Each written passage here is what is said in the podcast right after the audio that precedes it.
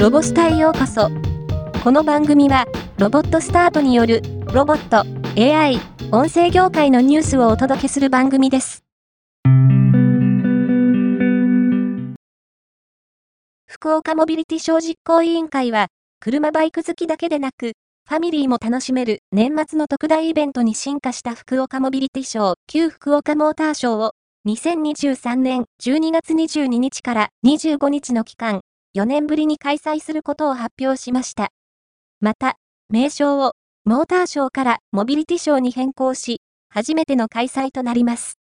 同店では、国内外の四輪、二輪車のコンセプトカーや最新型市販車を展示するほか、新規企画、福岡モビリティツアーでは、次世代モビリティの展示、市場、アトラクションのコーナーを設け、移動の未来やその可能性を届けるショーとなっています。12月2日から17日にかけて、世界最大級のメタバースイベント、バーチャルマーケットの通算11回目となるバーチャルマーケット2023ウィンターに、愛知県豊田市の初出展が決定したことを、株式会社ヒッキーが発表しました。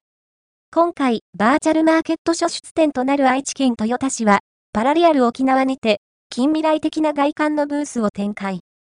ブース内では、豊田市内の有志団体、ドリームオンとアホードリによる、先進的なものづくりの技術が体験できるコンテンツを提供。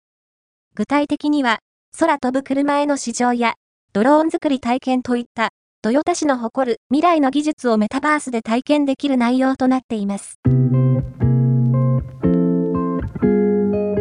今回のニュースは以上です。もっと詳しい情報を知りたい場合、ロボスタで検索してみてください。ではまたお会いしましょう。